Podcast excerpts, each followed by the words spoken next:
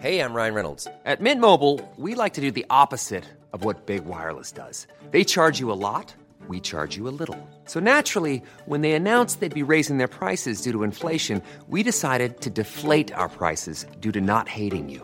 That's right. We're cutting the price of Mint Unlimited from $30 a month to just $15 a month. Give it a try at mintmobile.com slash switch. $45 upfront for three months plus taxes and fees. Promo rate for new customers for limited time. Unlimited more than 40 gigabytes per month. Slows. Full terms at mintmobile.com.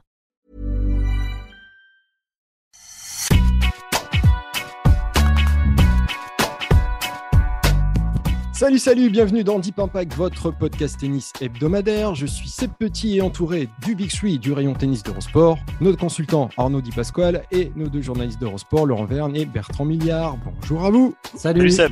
Salut. Au menu de cette semaine, instant nostalgie avec Juan Martín Del Potro. L'Argentin a annoncé son énième retour à la compétition pour s'offrir une sortie en grande pompe à Buenos Aires et Rio de Janeiro où il a été invité. Il sera l'objet de notre débat de la semaine. Nous nous demanderons ce qui rend Delpo si populaire sur le circuit. La question qui fâche portera sur Peng Shuai. La voilà sortie du silence officiellement. Avec une interview bien réelle donnée au quotidien L'équipe, faut-il désormais la laisser tranquille après ce témoignage? Nous ferons un détour statistique via notre partenaire Je sais tes avec Gaël Monfils, sortie d'entrée du tournoi de Montpellier. Et cette question, fallait-il encore l'appeler en Coupe Davis? Sans oublier l'œil de Deep sur, eh bien vous le saurez en fin d'émission. Vous pouvez nous retrouver sur toutes les bonnes plateformes d'écoute, de Spotify à Deezer en passant par Acast ou Apple Podcast. Vous pouvez nous noter, vous abonner pour recevoir les nouveaux épisodes sur votre smartphone. Deep Impact, c'est parti. Petite question rapide avant de, de commencer. Vous avez regardé un peu de, de tennis depuis euh, l'Open d'Australie, malgré le début des Jeux et le tournoi de Six Nations, tout ça? Un petit peu. Euh, petit peu Un de. petit peu. petit peu. Ouais. Quand même. Pas par manque d'envie, hein. Pas par manque d'envie. Non, non, par manque de, de temps parfois, mais un petit peu de Montpellier, ouais. Voilà. Ah, tournoi Montpellier quand un petit peu de même. Montpellier, ouais, tout à fait. Non? Poun, Pounet, comme on dit? Pougnier. Pougnier. Si, si, j'ai vu la balle de match, Joao Souza, euh, magnifique, Ah bah a fait voilà. un parcours incroyable, euh, c'est vrai, il, a fait un- il revient à un très bon niveau, il gagne son quatrième titre. D'ailleurs, tout comme Ramos, c'est deux joueurs euh, de plus de 30 ans qui gagnent chacun leur quatrième titre en carrière. La semaine dernière, Ramos, lui, c'était à Cordoba. C'est vrai que j'ai bien suivi quand même. Pas mal, pas mal. Et qui a gagné dans le tournoi féminin? Où ça, il n'y avait pas de tournoi féminin la semaine Eh ben dernière. voilà, voilà, bravo. Voilà, là, on Voilà. reconnaît les vrais pros. Il est à Saint-Pétersbourg cette semaine. Voilà. Bref, alors allez, premier sujet, Juan Martín Del Potro, le voilà de retour. Voilà. Encore à Buenos Aires cette semaine, puis à Rio de Janeiro la semaine prochaine. L'ex-vainqueur de l'US Open 2009 va s'offrir une belle sortie de piste avant de raccrocher définitivement sa raquette. C'est pas moi qui le dis, c'est lui. Son dernier tournoi en date euh, était le Queens en juin 2019, il y a donc deux ans et huit mois exactement. Entre-temps, quatre opérations au genou, des soucis plus importants, le décès de son père et des pertes financières, tout ça sans compter quatre précédentes opérations du poignet qui l'ont empêché d'être une menace constante pour le Big Three. Bref, il a besoin de se changer un peu les idées et de reprendre un peu d'amour de ses fans, car oui, il a une cote de popularité folle et intacte. Qu'est-ce qui vous plaît chez ce joueur? Qu'est-ce qui me plaît Alors, son tennis avant tout, quand même. plus que non, mais plus que là, non, mais avant tout, c'est de dire s'il a aussi cette cote de popularité, c'est parce qu'il est très très fort quand il joue. Quand il joue, il est très très fort. Il a gagné en 2009 un Grand Chelem. Il il a fait partie de ceux qui vraiment pouvaient insérer, intégrer le Big Four de l'époque. Et, euh, et il a toujours été écarté justement des cours à cause des blessures à répétition, le poignet dans un premier temps, le genou ensuite. Et puis finalement, euh, quand tu vois toutes ces victoires, il a battu, il les a tous battus, plusieurs fois même, Djokovic, Federer, Nadal euh, Murray. Euh, donc en fait, il y a un moment où tu te disais, j'ai l'impression que tous les ingrédients finalement sont réunis pour euh, une saga, un feuilleton de folie. En fait, et c'est ce qui se passe malheureusement. C'est up and down tout le temps. C'est les montagnes russes. Il est très très haut quand il revient et le pauvre il redescend très très bas. Il est en plus très émotif, donc il nous fait vivre ses émotions. Enfin, mais ce que l'on peut comprendre, hein, c'est, tout à fait humain. Mais après, moi, son, son- son tennis, c'est ce que j'adore son tennis. Pour être très honnête, euh, c'est pas le tennis que je, que je préfère. Voilà, je suis, je suis très honnête. En revanche, après, son- son- c'est son histoire qui fait que il a cette cote de popularité. Et on se dit tous que s'il avait pu jouer, peut-être comme un certain nombre d'autres joueurs, mais lui peut-être encore plus, s'il avait joué très régulièrement, il ne se serait pas arrêté à ce palmarès. Là, il a malgré tout 22 titres, mais un grand chelem, il aurait pu avoir plus. Il y a des médailles olympiques, il y a la Coupe Davis. C'est déjà très fourni, hein.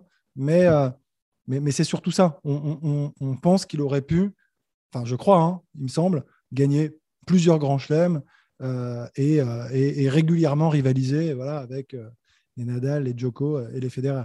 Il a, été, euh, il a été numéro 3 mondial, effectivement 22 titres dans un titre du Grand Chelem et un Masters 1000, à chaque fois gagné face à, face à Federer. Mais toi, je crois que Laurent, tu as une autre théorie sur la, sympathie de, Del Potro. En tout cas, je suis d'accord avec tout ce qu'a dit Arnaud, mais c'est vrai que je pense que, en tout cas, si on prend la communauté des fans tennistiques, il est très apprécié par tout le monde. Euh, c'est assez rare. Hein, vous prenez les fans de Federer, de Djokovic, euh, de Nadal, de qui vous voulez. Tout le monde adore Juan Martin, Del Potro. Et je pense qu'une des raisons, effectivement, c'est que finalement, il n'a bah, il pas dérangé grand monde. Il n'a pas dérangé ces trois-là, alors qu'il aurait pu et peut-être même dû les déranger. Parce que pour moi, Del Potro, c'est le plus grand si du 21e siècle au tennis. C'est euh, un des joueurs les plus précoce en termes de vainqueur de Grand Chelem euh, ces 20 dernières années. Il allait avoir 21 ans, il a gagné à quelques jours de son 21e anniversaire, donc c'est un petit peu plus âgé que Rafael Nadal à Roland Garros en 2005 ou que Joko en Australie en, 2008, mais malgré tout, il est vraiment dans, cette catégorie-là. Et derrière, je pense que ce qui séduit tout le monde, c'est son histoire et sa personnalité. C'est le gentil géant, c'est un garçon qui est effectivement très émotif, qui a jamais hésité à montrer ses émotions euh, dans la victoire, dans la défaite, dans la douleur. Et puis bah, il y a un côté, euh, Terminator qui essaye, mais gentil Terminator, qui essaye tout le temps de se relever.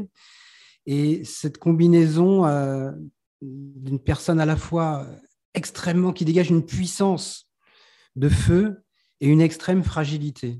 c'est à la fois la, pierre et le cristal. C'est la, pierre quand il frappe la balle et le cristal dans, son corps partout, le poignet, le genou, euh, où tu veux.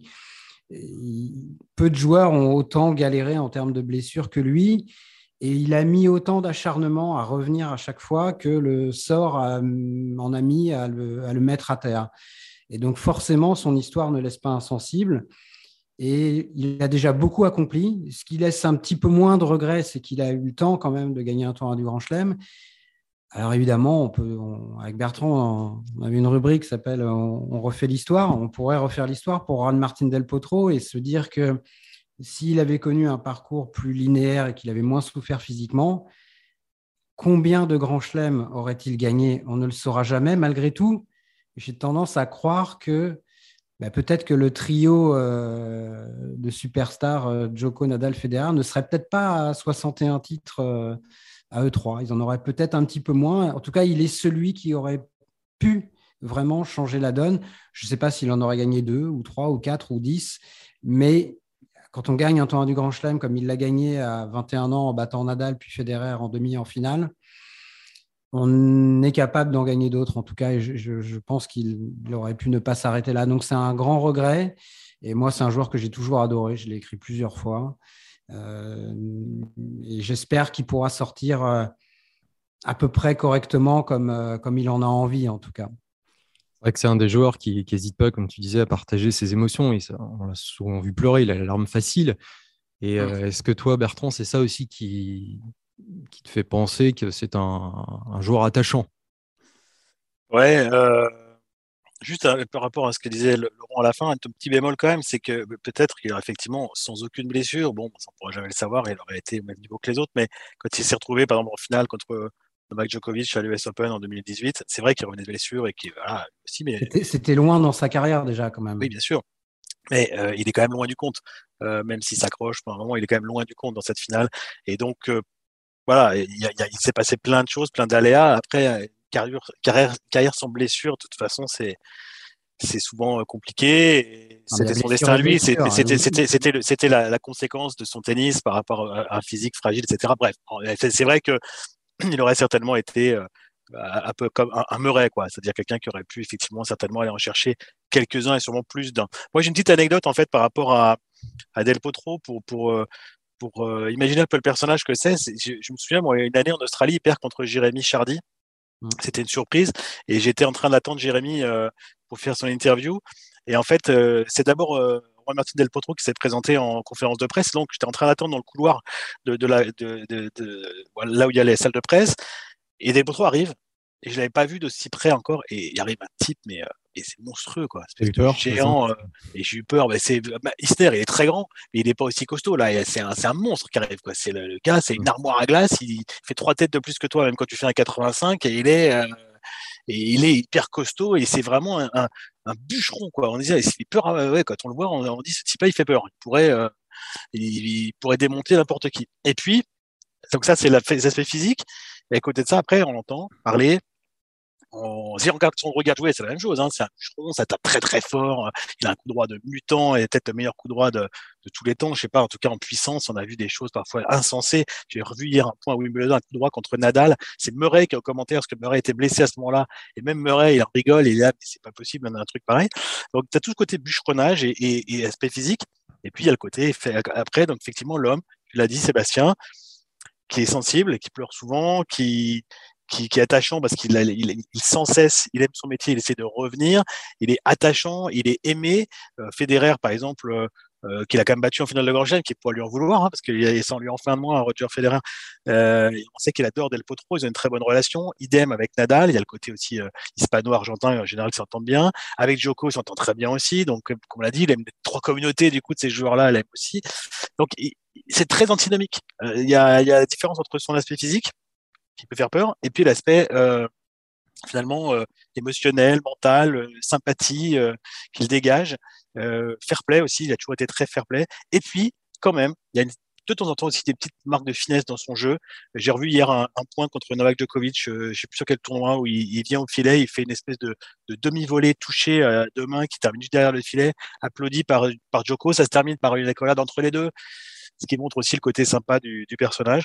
Donc on va le regretter pour, pour ces choses-là, je pense, en fait, pour euh, cette espèce d'antagonisme, entre son, ce, ce côté bisounours. En fait, on croit que c'est un, un méchant bûcheron, mais en fait, c'est un gros nounours, gentil, euh, mais quand même euh, compétiteur. Donc, euh, donc voilà. Et puis, évidemment, qu'est-ce qui a fait que les gens euh, l'ont beaucoup aimé? Ben, C'est ses galères. En général, on a tendance à, à quand même à soutenir quelqu'un en galère, quelqu'un qui a Oui, tout et le fait qu'il qui revienne revient. et qu'il Ah oui, au-delà de. Qu'il essaye à chaque fois jusqu'à la conférence de presse la semaine dernière en larmes parce qu'il annonce finalement que c'est un adieu et non pas un retour. Tout ça fait que c'est un personnage aimé. Est-ce que, en jouant sans aucune blessure, en battant régulièrement Federer, Nadal et Djokovic et Murray, il aurait été autant aimé par les fans de ces joueurs-là et par ces joueurs-là également? La question se pose. C'est un petit peu ce que je sous-entendais. Voilà. Tu, Arnaud, tu disais tout à l'heure que, que tu n'étais pas spécialement fan de son jeu. C'est quoi qui te dérangeait dans sa façon de jouer?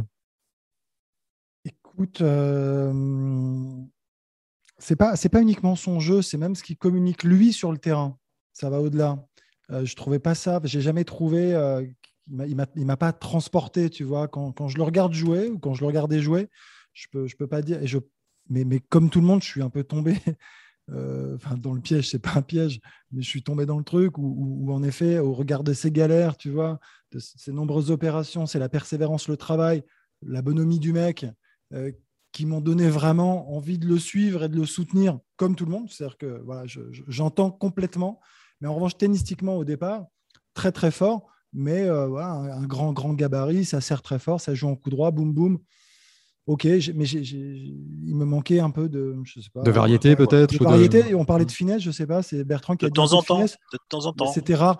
Tu sais quoi, la finesse, il a, tu sais quand est-ce c'est quand il est revenu après sa première opération, il a commencé à slicer beaucoup plus, à devoir Ouais. changer à cause de la blessure. Et ça, d'ailleurs, cette adaptation, enfin, j'ai trouvé ça assez costaud parce que c'est très dur vrai. déjà de réussir à mettre ça en place.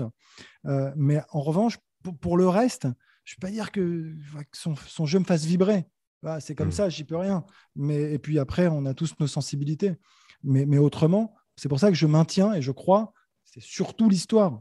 Euh, L'espèce de dramaturgie là. Où de Il n'a pas une histoire comme les autres, ça c'est sûr. il touche le fond, il rebondit à peu près comme il peut, il remonte, il redescend à chaque fois toujours un peu plus bas en fait. toujours plus bas, ça va toujours plus loin. Et il a, il a, quelques matchs d'anthologie quand même. Euh, moi, c'est ce que je voulais dire. Voilà, j'ai une demi-finale de, de, Roland Garros qui me revient déjà en mémoire que j'ai commenté contre Federer en 2009. Euh, Federer n'a pas passé loin de la correctionnelle et de manquer donc de gagner Roland Garros. J'ai un autre souvenir d'un match. Des matchs au jeu, euh, des matchs au jeu à l'US. Federer aussi. Hein. Contre Team. À l'US contre Team, exactement, où il est je crois, totalement malmené et il finit par s'en sortir en, en 5-7. Et puis un autre match un niveau de jeu incroyable à Wimbledon. J'en parlais tout à l'heure, j'ai un des points de ce match contre Nadal, un quart où il y a eu un autre demi après Nadal, je Djokovic démentiel aussi. En, Donc c'est voilà, 2018, un quart hallucinant. Donc il y, a, quand même, il nous a marqué, puis la finale de l'US Open 2009 évidemment. Donc il, a quand même, il a Coupe Davis, oui, Coupe Davis. Donc il a, il a marqué quand même euh, aussi quand même par certains grands matchs. Aux Jeux, Olympiques aussi, c'était pas mal. Voilà, les matchs dont on se souvient, bah, les Jeux Olympiques, oui, sur gazon à Londres. C'est, voilà, et, à Rio, à Rio, à Rio, aussi. On, se souvient pas quand même en sortant, des... en sortant de Djokovic au premier tour, quand même. oui, exact. Ouais, On se souvient pas toujours des voilà de, de grands matchs sur, certains joueurs. En tout cas, voilà, lui, on en a quand même beaucoup qui nous ont marqué. Ça en dit long quand même sur le niveau du joueur. Ouais, moi je, je suis alors là 100% d'accord et euh, avant que Bertrand ne me coupe l'herbe sous le pied, je, je, voulais parler de ça parce que je pense qu'au-delà des titres, euh, titres du Grand Chelem ou Masters 1000 ou ce que tu veux, on retient d'abord d'un joueur euh, des immenses matchs, qu'il les gagne ou qu'il les perde. Et Del Potro, vraiment, il nous en a laissé en une grosse dizaine d'années euh, à l'appel et dans, tous les tournois du Grand Chelem, parce qu'il était capable, euh, sur toutes les surfaces, il pouvait être très très performant, hein, sur terre, sur dur surtout, mais aussi sur gazon. Et dans tous les contextes, Coupe Davis, Grand Chelem, JO. Donc, moi, vraiment, c'est ça que je retiendrai le plus de lui, peut-être dans, dans 10 ans, dans 15 ans, quand je repenserai à Martin Del Potro, je repenserai à ces matchs immenses euh, qu'il a, qu'il a joué et où il y avait souvent une grande dramaturgie. Et, dans cette optique-là, je pense qu'il est, euh, bah, il était de, il était des leurs, j'ai envie de dire, voilà, de ces très très grands joueurs euh, qui ont tout phagocyté pendant, pendant, pendant 15 ans. Et c'est ce qui me fait dire aussi que s'il avait, ah oui, d'autres ont connu des blessures, mais je pense que peu de joueurs ont morflé autant que lui quand même euh, sur, une, sur une dizaine d'années. Et voilà, je pense que c'est ce qui me fait penser qu'il aurait pu en jouer encore plus et peut-être en gagner davantage. Quelle connexion de cerveau avec Laurent, incroyable. Hein. Pense la même chose au même moment. C'est peut-être pour ça que vous êtes là. Hein. Euh, en tout cas, si on veut le suivre, ce sera euh, dans la nuit de mardi à mercredi, à partir de minuit. Donc, il jouera son premier tour face à un autre Argentin, Federico Delbonis qui reste lui sur quatre défaites de suite sur le circuit. Donc, euh, on ne sait jamais. Sur un malentendu, ça L'homme qui va faire la Coupe Davis à l'Argentine, le point décisif. Et en parlant de malentendu, et eh ben maintenant, on va parler de la question qui fâche. Alors maintenant, la question qui fâche autour de Peng Shuang. Alors, la chinoise a répondu aux sollicitations de nos confrères de l'équipe, une interview faite à Pékin pendant les JO, par deux journalistes donc, présents sur place, Sophie Dorgan et Marc Ventouillac, où finalement elle a donné deux infos principales. La première, qui n'est pas négligeable, c'est qu'elle est en vie. Et la deuxième, elle acte sa retraite sportive. Le reste, eh bien, ce serait justement que malentendu, d'après elle. Donc, pas de disparition, pas de menace, pas d'agression, d'après ses dires. Alors, euh, que nous la croyons sincère ou pas, euh, est-ce qu'on peut récemment se poser la question suivante est-ce qu'on peut désormais tourner la page de cette histoire et la laisser tranquille? Arnaud, je te passe la parole. Merci. Merci Sab. la, question est volontairement provocatrice. Hein, oui, oui, j'ai bien compris la question. Je ne suis pas obligé de répondre à ta question d'ailleurs. Mais donc, euh, c'est un discours très convenu. Quoi. Voilà, tu lis l'interview, le truc. Euh, tu n'apprends rien et tu sais que tu vas rien apprendre et, tu sais que de toute façon, elle est obligée de, d'éluder, euh, de fuir un petit peu, euh, de ne pas rentrer dans, dans le fond des, des, sujets, des questions qui lui sont posées. Euh, qu'est-ce qu'on peut dire à ça à un moment En fait, on peut faire. On est content. je peux dire, je, suis content d'être français. Je peux, je peux le dire. Je sais pas. oui, on peut le dire. Oui, ça, bien par sûr, exemple. La liberté d'expression, euh, non, mais c'est important, tu vois. Il y a un moment où, tout, ça, tout ça est quand même très triste. Moi, quand je dis cette, cette interview, j'ai un peu les boules quand même. Je trouve, c'est triste, c'est dur. C'est mm. pas. Je, je, de me mettre trois secondes à sa place. tu sens quand même que le truc, il est très orienté. Euh, discours convenu, c'est ce que je dis. Il n'y a, pas grand-chose d'autre à dire. Donc, euh, après, oui, tu as raison. Ok, elle est en vie. Euh, libre, dans quelle mesure? Je ne sais pas. Mais, mais voilà, écoute. Bertrand, Bertrand, Trépigne. Oui, non, je pour, pour, non, parce que j'ai une super formule. pour répondre à ta question, c'est quoi Peut-on tourner, peut tourner la page C'est ça Oui. Je t'invite à tourner les pages d'un livre. Il faut se résigner. Ouais, en gros, c'est le, le, battage médiatique qui fait autour d'elle. ah non, non, c'est mieux l'autre question. C'est mieux l'autre question, sinon ça marche plus pour mon truc. Ah d'accord. Alors, est-ce qu'on est peut tourner la page? Voilà. voilà. on peut tourner la page. Et donc, je t'invite à tourner la page les pages d'un livre qui s'appelle 1984 de George Orwell. Et tu vas comprendre euh, très bien le côté orwellien de, de ce qui se joue, de ce qui se passe dans cette histoire. Euh, bon, ceux qui n'ont pas lu le bouquin, vous savez quand même qu'il s'agit d'une dictature euh, euh, voilà, euh, où, les cerveaux ont été lavés, où les gens euh, n'ont plus la moindre liberté. Là, en l'occurrence, en plus, c'est la faire venir sur le, sur le lieu des jeux, enfin, sur un peu pareil, on montre un peu, regardez, on l'a fait venir pour vous montrer que tout va bien. Et on puis, bah, presque. Hein. L'interview est vraiment orwellienne, honnêtement, c'est ça. C'est-à-dire que c'est des réponses totalement déjà préparées à l'avance, comme celle de l'ambassadeur de Chine en France, d'ailleurs, que l'autre jour sur le service public, et qui, qui, qui, lui carrément a dit que cette affaire ne l'intéressait pas et qu'il avait rien à dire dessus. Interviewé par Thomas C'est assez chinois. Moi, je suis allé en Chine aux Jeux Olympiques de 2008 à Pékin et on sent des choses en fait dans ce pays euh, très particulières, comme le dit euh, Arnaud. Euh, c'est un très beau pays, mais quand on est là-bas, parfois, effectivement, on est content d'être français parce qu'il y a beaucoup de surveillance entre personnes, il y a beaucoup de, on sent que chacun et puis écoute ce que dit l'autre, que, que, que, chacun fait très attention à ce qu'il dit pour ne pas euh, aller trop loin de certaines choses. voilà, donc c'est tout est cadré. Hein, donc euh, cette interview, elle était évidemment cadrée à l'avance, sinon elle n'aurait pas le droit de la faire. Et je crois que surtout, au lieu de tourner la page, ce qui est triste, il faut pas tourner la page, c'est de se dire qu'on ne connaîtra jamais la, la vérité finalement, à moins qu'elle puisse un jour vivre ailleurs et, et en reparler. Mais euh, déjà, je, je regrette sa, sa, sa, retraite sportive, même si elle a 36 ans, parce que j'aime beaucoup la joueuse, qui a fait comme une demi à l'US Open, il faut le rappeler en simple, qui a gagné en double aussi des tournois euh, du Grand Chelem, qui, qui, qui, jouait à deux mains des deux côtés. C'est une joueuse que j'aimais, j'appréciais beaucoup personnellement, et le jeu et la personne. Et, euh, et euh, voilà, c'est ce qui tourner la page. Non, mais j'aimerais juste qu'un jour on puisse connaître un semblant de vérité sur ce qui s'est passé. Pourquoi dans ces cas-là, elle aurait fait ce premier message qui a été ensuite supprimé Maintenant, elle dit non, non, il n'y a jamais eu de message, il n'y a jamais eu d'agression, etc. Quelle est la vérité? Ça, on ne le saura probablement euh, jamais. Et après, bah, qu'elle vive en liberté surveillée, honnêtement, mais malheureusement, ce n'est pas la seule en Chine, c'est à peu près euh, le sort de tout le monde là-bas. Vous ne bougez pas une oreille, vous faites ce qu'on comme vous dites faire, et, et, voilà, on sort pas des clous. Donc elle, elle en est sortie à un moment donné, on l'a remise dedans, et elle, y est de nouveau euh, complètement, et elle est obligée. Voilà, c'est tout. Donc euh, non, faut pas tourner la page, faut pas oublier, mais je crois que malheureusement, on n'aura pas la vérité. c'est une question de façon qui, qui, qui nous dépasse, hein. Alors, même hors du sport, qui nous dépasse tous. Alors oublier non, évidemment, c'est pas le but, hein, mais euh, en tout cas, on espère l'avoir à Roland Garros, c'est jamais. Hein, elle, a été, le double. Il y a... Avec Nicolas Mahut Oui, voilà. Moi, je pense Elle a refusé poliment. Hein. La, seule chose, la, seule chose, qui pourrait confirmer ce qu'elle dit de façon extrêmement euh, convenue et préparée par d'autres dans cette interview à l'équipe, c'est qu'elle sorte du pays et qu'elle aille, euh, qu'elle vienne en Europe, aux États-Unis, je ne sais où. Et là, on saurait. En tout cas, on en saurait probablement davantage. Ah oui, c'est vrai. Et ce serait une preuve de sa liberté de mouvement.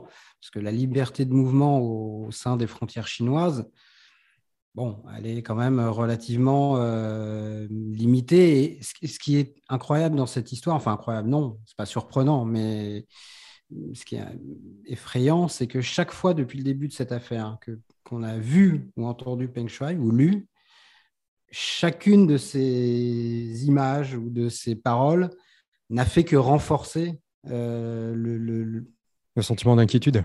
Bah oui, voilà. Alors, alors que du point de vue des autorités chinoises, j'imagine que c'est l'effet inverse qui est recherché. Mais que ce soit en lisant l'interview de l'équipe ou ces, ces, vidéos qui étaient sorties, euh, je, crois que c'était même euh, peut-être fin décembre, où elle disait ah, Bonjour, tout va bien, je suis filmé. Enfin, il y avait un côté lunaire et tout était tellement fake et sur le fond et sur la forme que euh, c'était exactement l'effet inverse qui, était produit, c'est-à-dire qu'à chaque fois, on se disait, ah oui, effectivement, là, euh, il y a un souci. Donc, euh, malheureusement, je ne vois pas beaucoup d'issues à ça. Hein. Personne n'a le poids diplomatique ou un intérêt suffisant, à mon avis, pour, pour aller plus loin que les, que les, les complaintes, j'allais dire presque de circonstances. Il y a beaucoup de larmes de crocodile là-dedans, quand même, il ne faut pas, faut pas se leurrer. Et voilà, donc euh, je sais que Nicolas Mahut avait proposé également, avait demandé, euh, après il n'est pas naïf Nicolas, il sait très bien que ce n'est pas possible, mais euh, c'était assez malin de sa part de lui proposer de venir remettre le trophée au tournoi d'Angers, dont il est le directeur, puis de jouer en double mixte avec elle à Roland Garros. Et c'est une façon de dire, bah, allez-y, si elle est libre, bah, vous voyez, on l'invite, laissez-la venir, et tout ira bien. Donc je trouvais ça plutôt non seulement classe de sa part, mais aussi malin, parce que ça met euh, face, à face à la réalité des autorités chinoises. Et la réalité, je pense qu'on la connaît tous, et encore une fois, on la connaît un peu plus à chaque fois qu'elle parle, paradoxalement. Hmm. C'est bien aussi de souligner le, soutien et l'engagement de Nicolas. Ils sont pas nombreux, elles sont pas nombreuses, et je trouve que lui euh, ne s'arrête pas, il continue. Non, il ne s'arrête pas, puis il utilise tous les leviers qu'il peut utiliser. Son, statut de directeur de, tournoi, son statut de joueur. Donc, euh, voilà, il fait vraiment, et je trouve encore une fois qu'il le fait de euh, façon intelligente. Le patron de la WTA aussi, hein, parce qu'il était très très bien, malgré l'interview. Donc il y a eu un autre communiqué de la WTA dans la foulée pour souligner que ça n'avait fait que renforcer euh, l'inquiétude. Et la WTA a mis un terme aussi à une, collaboration avec des tournois en Chine. Elle a été très ferme et c'est solide parce que franchement, la Chine, c'est un marché important, très important en tennis féminin notamment. Donc, euh, il fallait avoir le courage de le faire. Beaucoup ne l'ont pas eu. On va dire c'est normal, mais oui, c'est peut-être normal, mais il fallait quand même avoir le courage de le faire dans un. Euh, le courage n'est pas toujours de mise par rapport à ce genre de, choses. Donc, euh, on verra combien de temps ça dure, mais je suis d'accord. bien sûr. On verra dans un an si, si, on est toujours là à savoir où est-ce se trouve et si elle donne effectivement des signes de vie. En tout cas, si elle est à Roland Garros. Et après, pour, pour vraiment, la Chine, voilà, c'est quand même assez, euh, encore une fois, c'est particulier. Moi, je me souviens au jeu euh, avoir eu euh, parfois des, moments d'émotion, voyant des groupes d'enfants qui étaient venus au stade, qui nous, qui nous saluaient avec des sourires et tout ça, et on avait un peu pitié pour eux. C'est des gosses qui, qui grandissent dans un pays où ils vont pas avoir la même liberté que nous on a eu dans le nôtre voit bien que dans les hôtels, soit des, serveurs d'hôtels, que chaque parole est pesée, que dès qu'il y a un souci, une autre, personne arrive. Qu'est-ce qui se passe, etc. Que on peut pas rester longtemps à parler avec une personne, sinon d'autres arrivent pour, euh, pour voir ce qu'il en est, parce que euh, tout est surveillé. Il y a beaucoup de délations. C'est vraiment, vraiment le pays de la délation quand même. On dénonce son voisin, on dénonce euh, euh un tel qui a fait quelque chose de travers. Donc c'est, très particulier. Et donc finalement, moi, ça me, enfin, ces interviews de Peng ça rentre complètement dans ce format. Ça m'étonne euh, malheureusement pas du tout. On va tourner la page en tout cas euh, temporairement, parce qu'il faut avancer dans l'émission. On va parler d'une statistique.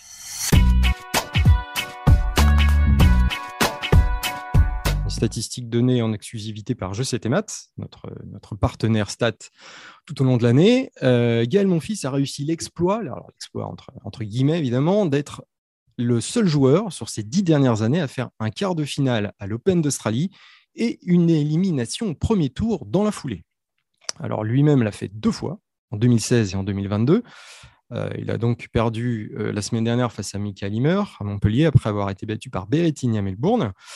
Il a eu ensuite des mots d'excuses sur Twitter pour que ses fans lui pardonnent en fait euh, tout ça. Et enfin bref, on le sent encore sur un fil, pas simple de faire un, tel enchaînement. Le Français avait dû, euh, je pense, donner son accord pour venir jouer à Montpellier sans savoir qu'il allait faire une perf en Australie. Arnaud, je pense que tu es sur la même euh, longueur d'onde.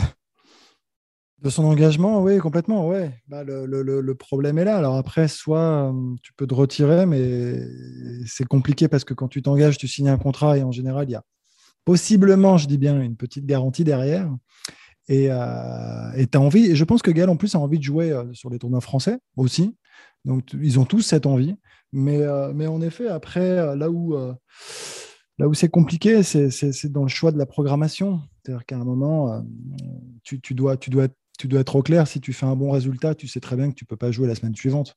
En Australie, avec le décalage outdoor, indoor, le, le, choc thermique est, est monumental. Enfin, c'est pas bon. Alors après, pas pour la confiance, parce qu'honnêtement, je pense que ça le touche même pas. Perso, voilà. Il a pris une tôle, il a pris une fessée, il a été nul, il l'a dit lui-même. Il pouvait s'y attendre. Euh, je ne sais pas ce qu'on peut en dire. Après, est-ce que, est -ce que bah, En tout cas, ce qui, enfin, le, truc qui arrive après, c'est qu'en fait, il n'aura pas beaucoup de répit en fait au cours de ce mois de février et de ce mois de mars. Sébastien Grosjean l'a rappelé en Coupe Davis, lui faire aussi ce parallèle pour jouer donc un match de barrage dans un mois face à l'Équateur à Pau. Et on a presque envie de dire à Sébastien, euh, bah, fais tourner, quoi. Prends des jeunes, euh, Rinderknecht, Gaston, ils sont hyper demandeurs de venir. Pourquoi est-ce qu'il ne fait pas appel à des jeunes et qu'il rappelle encore mon fils, comme il avait appelé Gasquet aussi avant euh, Bertrand, tu n'es pas, d'accord avec ça? Ouais, bah, la construction d'un programme d'une saison, c'est important, c'est très très important. Plus, la, plus on avance en âge, plus c'est important. On l'a vu euh, même chez des jeunes la semaine dernière comme Tsitsipas qui s'est probablement perdu dans des, dans des tournois de seconde zone euh, à des moments clés de la saison euh, qui lui ont coûté peut-être cher. Et bah, voilà, il y avait des garanties, mais la garantie ça fait pas ça fait pas tout. À, la défaite là, de Gaël Monfils à Montpellier, pour moi, elle est totalement anecdotique. C'est pas c'est pas très grave. Il fait un mauvais match. Et simplement pourquoi? Parce qu'il fait un devant avant ça, il fait un très bon tournoi de pré Australie qu'il gagne. Un deuxième où il est un petit peu blessé, donc il abandonne, donc il, arrive, euh, voilà, il se refait un, physique et puis il arrive, il fait un très bon tournoi du Grand Chelem dans lequel il laisse pas mal d'influx. Quand on arrive en quart de finale, qu'on remonte en quart, un cap de 2-7-0 à 2 partout pour finalement perdre en 5, normalement derrière, on décompresse, quand même, euh, il y a eu beaucoup de, choses qui sont restées de, de de physique, de mental. Bon. Donc normalement, la logique voudrait qu'on souffle un petit peu. Après, bah, la, malheureusement, la logique là est bousculée parce que les tournois derrière, il y a un tournoi en France. Donc dans lequel il est engagé, comme l'a dit Arnaud. Donc ils se sont obligés d'y aller. Il faudrait à un moment donné savoir dire tant pis, je prends pas la garantie. Euh, je suis désolé, je à rompre le contrat, mais là j'ai fait un quart en Australie, je suis crevé, j'ai d'autres échéances importantes. Mon objectif c'est de, faire des bons trucs en Grand Chelem cette année, donc euh, je, ne peux pas prendre de risques. Bon, malheureusement, il a, il a pas osé, je pense, euh, faire ça, qu'il y allait quand même. Derrière, c'est aussi à lui de voir. Je pense pas que la Coupe Une obligation. S'il peut dire à Sébastien Grosjean, je le sens pas. J'ai un objectif qui est Roland Garros. J'ai envie de faire encore un gros truc à Roland Garros. Euh, j'ai pas envie de jouer à ce moment-là. C'est pas bon dans mon programme. Voilà, mon programme, c'est ça, ça, ça, ça. Je là, je peux souffler. Là, je veux m'entraîner. Là, je veux faire de la terre battue. Bon, donc c'est euh, c'est un peu à lui de, de voir, je pense. Après l'Équateur, ils ont pas besoin de lui pour jouer hein. l'Équateur. Ah, il y, a un joueur, il y a un joueur dans le top 150 qui est tout juste 149, c'est Emilio Gomez. Après, en simple, il n'y a personne. Ils ont deux bons joueurs de double. Il y a Kiros notamment qui est, assez bien classé euh, en double. Ils ont deux joueurs de double corrects. Euh, voilà. Donc, normalement, effectivement, avec une équipe de France un peu moins forte, ça devrait pouvoir, euh, pouvoir passer. Mais Sébastien Grosjean, il donne sa logique il a un numéro 1. Oui. Mon numéro 1 de venir, c'est logique. Après, c'est l'Équateur, il aurait peut-être pu aussi appeler. Mais si tu perds après, euh, si tu perds avec, euh, avec des, jeunes joueurs qui n'ont pas l'habitude de jouer en Coupe Davis, euh, voilà, on va te le reprocher. Donc, il, prend le numéro 1 français, c'est logique. Et lui, Sébastien, son objectif, c'est pas que pour l'instant, c'est pas Gaël gagne Roland Garros, c'est pas le coach de Gaël, c'est que c'est que la France gagne la Coupe Davis. Donc voilà, c'est à Gaël de construire un programme avec ses coachs euh, qui lui puisse lui permettre, il se connaît lui, il sait où il en est physiquement, mentalement, pas trop puisé, et qui puisse lui permettre d'être prêt pour les, les, échéances importantes dont il a parlé. Et lui, il a parlé cette année pour une échéance importante de Grand Chelem, et particulièrement pour l'instant de Roland Garros, puisque c'est une surface sur laquelle il est à l'aise. Deux choses. Euh, par rapport à la Coupe Davis d'abord, je pense que c'est aussi une rencontre de Coupe Davis en France. Donc, il y en a, il y en a plus beaucoup. Euh, il y en aura peut-être une tous les 2-3 ans. Donc, euh, il est normal que le capitaine sélectionne les meilleurs joueurs français. Et je pense que le public français a aussi envie de voir les meilleurs. Et oui, peut-être qu'on la France pourrait battre euh, l'Équateur avec les numéros 4, 5, 6 ou 7 français. Mais ce ne serait pas logique que Sébastien Grosjean fasse ça. Et même par rapport à la logique sportive, au-delà du public. La logique sportive, tu sélectionnes les meilleurs. Après, moi, honnêtement, Gaël fils ou pas Gaël fils en Coupe Davis, euh, en ce qui me concerne, de toute façon, la Coupe Davis m'intéresse tellement peu aujourd'hui. Je, suis à peu près euh, aussi attentif aux sélections en équipe de France de Coupe Davis que pour la, TP Cup. Aujourd'hui, il y a deux ATP Cup. Il y en a une qui a lieu en janvier, l'autre tout au long de l'année, les finales en fin de saison. Elle s'appelle Coupe Davis, mais c'est à peu près la, même chose. Hein. Donc, euh, pour moi, ça n'a plus beaucoup d'intérêt, en tout cas en ce qui me concerne. Donc, si Gaël joue, c'est très bien. Si Gaël joue pas, c'est très bien aussi. Après, le concernant par rapport à sa saison, euh, oui, il veut briller en Grand Chelem, mais s'il veut briller en Grand Chelem, il faut aussi qu'il se maintienne à flot au classement. Parce que c'est pas pareil d'être 15 euh, ou 16 mondial que d'être 30 euh, ou 35. Et le problème de Gaël, c'est aussi qu'il avait fait un énorme début de saison 2020, juste avant le Covid, où en l'espace de deux mois, il avait engrangé plus de 1000 points, ce qui est énorme. Et sur le seul mois de février, il avait pris quasiment 1000 points. Il avait gagné à Rotterdam, il avait gagné à Montpellier, il avait fait une demi à Dubaï. ça, ça fait 900, 930 points, je crois. Donc là, il risque, là, avec le, gel du classement, il était protégé à ce niveau-là. Et c'est en grande partie grâce à ce début d'année 2020 qu'il n'a jamais plongé au classement depuis deux ans, alors que, euh, encore une fois, on le rappelle, pendant 12 mois, il a dû gagner trois matchs. Donc, sans ce gros début de saison 2020, il serait retombé au-delà de la centième place, Gaël Monfils. Et là, maintenant, il risque de chuter, pas énormément, parce qu'il a fait une fin de saison 2021 correcte et qu'il a eu la bonne idée de prendre des points, plus de 600, euh, en Australie au mois de janvier. Mais là, il perd les points de Montpellier, il va perdre les points de Rotterdam. Et le risque pour Gaël, c'est de se retrouver autour de la 30e place, par exemple, quand la, saison sur terre battue va, démarrer. Et s'il arrive à Roland Garros sans être tête de série, par exemple, ce qui n'est pas impossible, euh, ben, ça peut, enfin, ça complique quand même sérieusement ta tâche si tu as envie de faire un grand Roland. Tu peux faire un très grand Roland euh, sans être tête de série et tu peux perdre au premier tour en étant tête de série. Mais tu peux aussi tirer Rafael Nadal au premier tour en étant sans être tête de série. Donc, je, pense qu'il y a tout un faisceau d'éléments, le fait qu'il était engagé, le fait que c'est un tournoi en France, effectivement, si c'était euh, c'était pas Montpellier le premier tournoi euh, après l'Open d'Australie, il, ne serait probablement pas allé. Donc il y a plusieurs choses, mais je pense aussi qu'il sait qu'il a besoin. C'est pas tant le classement pour le classement, mais son classement qui doit maintenir à flot s'il veut euh, maintenir ses ambitions en Grand Chelem. C'est un, élément qui malheureusement est indispensable. Oui, mais j'entends Laurent ce que tu dis. Moi, je trouve que c'est. après, je j'essaie de me mettre dans la peau du joueur. Hein. C'est pas simple. C'est très très vieux. Ça date, ça s'éloigne. Mais, mais je trouve que ce sont des mauvais calculs. Ah, à la fin, d'enchaîner, c'est un mauvais calcul. Quoi qu'il arrive, tu vois ce que et c'est là où j'ai du mal à comprendre, malgré tout, c'est que quand on parle du staff, le staff, il est aussi expérimenté, me semble-t-il. Donc, euh, c'est là où je, dis, dis même pas que c'est l'élément principal. Je pense pas. Je pense pas que ce soit l'élément principal. Et après, je dis même pas que c'est une bonne idée. Mais le. De quoi les points Les points, tu veux dire Oui, pour, les points. Je pense pas que ce soit l'élément principal qui fait qu'il ait joué à Montpellier. Et d'ailleurs, ça aurait été un très mauvais calcul parce que derrière, il, déclare forfait à Rotterdam parce qu'il se rend bien compte qu'il peut pas jouer. En tout cas, que c'est trop compliqué, qu'il n'est pas prêt. Donc, euh, mais c'est un, c'est quand même, je pense, un élément qui est malheureusement aujourd'hui, Gal, il a 35 ans et dans l'absolu, euh, dans l'absolu, être dixième mondial ou trentième, il s'en fout. Mais sauf que concrètement, euh, c'est pas la même chose quand tu euh, vas aborder un grand chelem. Or, effectivement, je pense qu'il a envie, et même les Masters 1000, il a envie de briller dans les grands tournois cette année. Et s'il veut briller dans les grands tournois, ben, on l'a vu, c'est quand même, évidemment, à Melbourne, il a été protégé d'une certaine manière parce qu'il a eu la, chance de se retrouver dans la partie de tableau de Djokovic. Donc, il a été le premier bénéficiaire, je ne dis pas le principal, mais le premier euh, dans l'ordre chronologique à bénéficier du, forfait de, Djokovic parmi les têtes de série. Donc, euh, mais c'est quand même un élément important, euh, qu'on le veuille ou non. Et s'il arrive à Roland, même au début de la saison sur terre battue, en sachant qu'il va devoir faire des perfs, s'il veut être un tout petit peu protégé à Roland, bah, à un moment donné, il est obligé d'y penser au classement. Pas pour le classement lui-même, mais pour les conséquences que ça peut avoir. Et toi, Arnaud, euh, sélectionneur, euh, enfin capitaine de Coupe Davis, tu le prends, euh, mon fils, pour jouer l'Équateur? Ouais, tous les jours. Sérieux? Ouais, tous les jours, sans discuter, sans réfléchir, tous les jours. Voilà, je, pour moi, c'est même pas un sujet, c'est pas un débat. C'est-à-dire que c'est ce qu'on dit, c'est le choix sportif. Point. C'est le meilleur, il vient, c'est tout.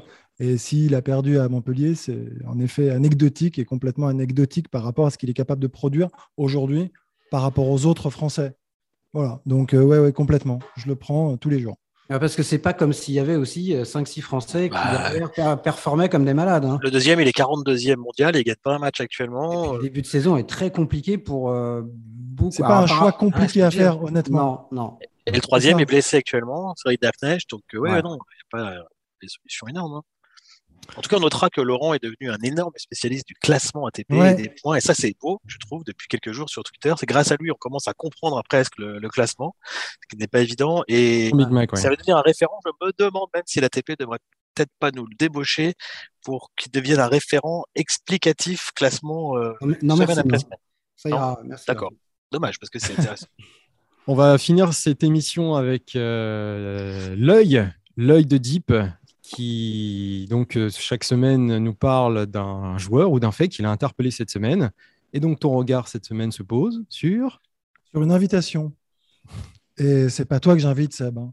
Ah, J'invite euh, toutes celles et ceux qui nous écoutent à aller découvrir, si ils ne le connaissent pas, Public. Ah, Ouais, voilà, Alexander. Bublik. j'adore. Allez, allez le découvrir. euh, c'est beaucoup de folie, clairement, mais c'est de plus en plus de sérieux. C'est un joueur qui grandit, qui devient de plus en plus mûr, qui gagne de plus en plus de matchs, qui est 31e mondial malgré tout. Il a que 24 ans. Et, euh, et- mais, mais quand même, quand je parle d'invitation, allez sur Internet, tapez euh, Best of Public. Il va y avoir que des services à la cuillère. Alors, mais ne c'est pas juste à la cuillère, c'est sais, à la oui. cuillère entre les jambes. Non, non, attends, il y a beaucoup plus, ça va beaucoup plus loin que, que tout ce que font les autres. Et, et au-delà de ça, c'est il est joueur. Enfin, il y a un côté joueur, il est souriant, il n'arrête pas que ce soit sur le terrain. Et à côté de ça, il a des frappes aussi d'une fulgurance phénoménale. C'est-à-dire qu'il est, il est remarquable. Et c'est aussi pour ça, d'ailleurs, qu'il est capable de très bien jouer. Il arrive à bousculer quand même l'ensemble enfin, des, meilleurs joueurs. Là, il a battu Zverev en finale de Montpellier quand même, euh, en 2-7, 6-4, 6-3. C'était pas un grand Zverev, on va pas se mentir, mais peu importe. Il a battu euh, Bautista Agut. Donc, pour battre un, un Agut, faut, faut être constant, faut être régulier. Tu peux pas faire n'importe quoi. Mais donc voilà, c'était juste mettre en avant euh, des joueurs un peu fantasques, un peu différents. Euh, on parle d'un tennis trop aseptisé souvent. Là, on n'y est pas du tout. Ça sort complètement des clous. C'est très bien du cadre. Et, euh, et, et, et- et j'aime pas quand les joueurs franchissent la limite, mais je trouve que globalement, alors il l'a peut-être franchi par le Ah passé, oui, oui. bien sûr, mais aujourd'hui, je suis désolé, tu vois, c'est- c'est c'est le bon équilibre euh, dans ce qu'il produit entre le fun, le jeu, du, du- du tennis, du bon tennis et, euh, et de la compétition quand même. Donc c'est Très bon cet sympa. œil, très bon, très bon œil hein, de, de, de Deep aujourd'hui. Non, je suis, alors, je suis complètement d'accord. Ouais, c'est rare, mais c'est Aujourd'hui, hein. parce que Aujourd'hui. aujourd'hui, ah oui, Semaine prochaine, on sait pas. hein. Il faut se remettre en question Je chaque semaine. c'est, euh, j'adore ce joueur. C'est le, je, le surnomme depuis un petit moment le Kyrgios de l'est. Euh, il a pas des, il a- voulu volontairement, tu vois, faire la non, comparaison. non, mais le- voilà, sur le plan du jeu, il, il- il- il s'est un peu inspiré. Le service à la cuillère, c'est d'abord euh, Kyrgios, puis il a repris un peu. Il a, il a toujours eu la folie. Hein. Ça, c'est le grain de folie, là, ça se voit même sur son C'est vrai regard. que ça Bon, il a- fait C'est très pas qu'un- grain, hein. Très C'est longtemps pas qu'un grain. Oui, et Public j'aime beaucoup. Et c'est, je vous dis, c'est pour moi le, le Kyrgios de l'Est. Mais à la différence de Kyrgios, qui, qui est rentré dans un nouveau personnage, qui maintenant veut juste faire le show, etc., même s'il a gagné le double en Australie, mais qui parle beaucoup de ça. Public, depuis un an et demi, deux ans, euh, est devenu aussi un joueur qui a des ambitions. Euh, au classement, il est il se maintient dans un très bon classement, euh, top 40 depuis un moment là, euh, et, des ambitions de résultats quand même. Donc il allie, comme l'a dit le, Arnaud, et c'est pas si facile. Il allie ce côté un peu, un peu fou, qui est capable par exemple de servir que des premières balles pendant un match entier. Euh, Il va servir des, des secondes à 210 pendant tout le match. Il fera beaucoup de doubles, beaucoup d'ace. Et il est capable de faire ça, et mais et tout en gardant quand même une certaine structure qui lui permet d'obtenir des résultats. Et c'est ça s'est euh, concrétisé. Il avait perdu quatre finales, je crois, jusque-là, que par un premier titre quand même, et un premier titre en battant un top 5. euh, je trouve que c'est quand même top. Ça va lui donner envie certainement de continuer à être sérieux, un peu plus sérieux, tout en gardant le côté fantasque. Et je trouve ça bien, ça prouve qu'on peut aussi, donc on peut, et c'est, Kyrgios l'a déjà prouvé aussi par le passé, on peut être un joueur comme ça, un peu différent, un peu atypique, faire des contre les jambes, faire des services à la cuillère, euh, etc. Et néanmoins avoir des, des résultats parce qu'il y a beaucoup de talent de main, mais qu'il y a aussi derrière un certain sérieux. Moi j'aime beaucoup ce joueur et je suis très très content pour lui et bravo Arnaud, quel magnifique œil. Et alors, imaginez qu'il joue un, un match contre Kyrgios. Là, c'est l'émeute, là, à vous, à vous écouter. J'ai souvent pensé à ça. hein. J'ai souvent euh, appelé de mes voeux ce genre de, de tirage en grand chelem. Euh, je sais pas, après, ça ferait peut-être trop. Ça ferait peut-être l'un sur l'autre. Euh, Ouais. de répondre, voilà, surenchère et tout dans, un- dans le même Trop de match. services à la cuillère entre les jambes, Ouais. c'est. Trouve, je trouve que c'est un joueur qui vaut mieux justement que d'être, mérite pas d'être réduit au service à la cuillère. Or malheureusement, c'est vrai qu'il y a, on voit dès qu'il fait un truc comme ça, euh, la vidéo fait un petit peu de buzz. Et c'est marrant parce que quand il a joué contre euh, contre Gaël, mon fils à, à Ouais. Melbourne, Passer à travers. hein. avant le match, j'ai un ami qui m'a dit, qui, qui suit le tennis, mais qui n'est pas non plus un assidu au point de suivre tous les matchs toutes les semaines. Et il me dit, mais euh, le mec qui joue mon fils, là, c'est celui qui fait tout le temps les services à la cuillère. Alors là, Et ça, me peine un peu pour lui. J'avais lancé une invitation aussi, un peu comme Arnaud. J'avais dit non, regarde ce match, il vaut beaucoup mieux que ça. Bon, malheureusement, sur ce match-là, on n'a pas vu grand-chose. Donc, ce n'était pas un bon exemple. Mais le danger pour ces joueurs-là, c'est Kyrgios ou lui. Euh, Kyrgios, c'est encore autre chose. Il y a le comportement global, mais c'est d'être réduit à ce genre de fantaisie. Alors, effectivement, oublie que c'est un joueur qui est encore jeune, qui progresse. Je ne sais pas jusqu'où il peut aller. Est-ce qu'il devra euh, trouver un équilibre entre le fait de se départir de certaines fantaisies. Et je mets là-dedans le fait de effectivement passer parfois des sept entiers à servir que des premières. Parce qu'à un moment donné si tu veux euh, gagner euh, des très gros matchs contre des grands joueurs tu peux pas faire ça. Et j'ai pas vu la finale de Montpellier je suis très honnête mais je suis pas sûr qu'il ait servi des premières. Il a été très sérieux. Voilà. Et je pense que s'il veut encore progresser et il a certainement le potentiel pour le faire il devra, tout en gardant, ça sera un équilibre à trouver, il devra rester lui-même, mais euh, en, se dépouillant un petit peu de, certaines choses quand même encore, je pense. Et en plus, face à Zverev, il était d'autant plus sérieux qu'il avait déjà battu euh, en finale. par rapport à ça, euh, euh, Seb, est-ce qu'on peut finir par une petite stat qui, ne vient pas de moi, que j'ai trouvé, que j'ai relayé sur Twitter, mais elle, est assez géniale quand même, parce qu'elle est, c'est un truc assez incroyable. Euh, je l'ai envoyé d'ailleurs à Constance de Je sais tes maths. Voilà, ça, ça concerne Zverev, justement, qui a perdu contre, contre Public. Alors, un parallèle entre deux saisons. Fin 2018, Zverev gagne le Masters en battant les deux principales têtes de série back-to-back, Federer et Djokovic. Derrière, il perd en quatrième tour de l'Open d'Australie contre un Canadien en 3-7, Raonic. Euh, au tournoi suivant, il perd en finale à Acapulco contre un joueur euh, fantasque qui fait des contre les jambes et des amortis. Euh, et qui le rend mal à l'aise, qui vient beaucoup filer. C'était Kyrgios en l'occurrence à Acapulco. Ça dure moins de 90 minutes et il gagne 7 jeux cette année, trois ans plus tard.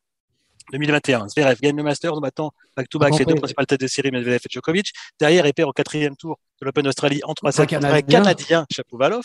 Et derrière, le tournoi suivant, il perd en finale contre un shotmaker, pareil, qui fait des, des, des, des, amortis, etc., etc., en moins de 90 minutes. Et en prenant 7 jeux, c'est exactement la même chose. C'est hallucinant. Que tout était écrit, il avait fait quoi, Indian Wells? Dis-le pour les parieurs. Là, eh ben, je sais pas. Pour regarder, effectivement, là, euh, si, si le parallèle continue, c'est intéressant. On peut regarder toute sa saison après, hein, aussi. Je ne sais pas si c'est très bon pour lui, parce que 2019. Tu es en train de me dire qu'il ne gagnera pas de grand chelem cette année. Bah, c'est pas très bon pour lui, la suite, effectivement. Hein. Je pense que là, Constance, elle va plus dormir. C'est quand même chaud. Voilà, si elle, ouais, je sais pas qui a trouvé ce truc-là, mais euh, c'est génial. Donc, il a plus fou que nous. Très bien. Eh ben, merci, merci messieurs. Deep euh, Impact, c'est terminé. Merci de nous avoir écoutés. Vous pouvez nous suivre sur les réseaux et sur eurosport.fr où vous pourrez retrouver les meilleures séquences vidéo sur notre site. On se retrouve la semaine prochaine pour un nouveau numéro. D'ici là, prenez soin de vous. Salut. Salut tout le monde. Ciao, ciao. Messieurs, salut.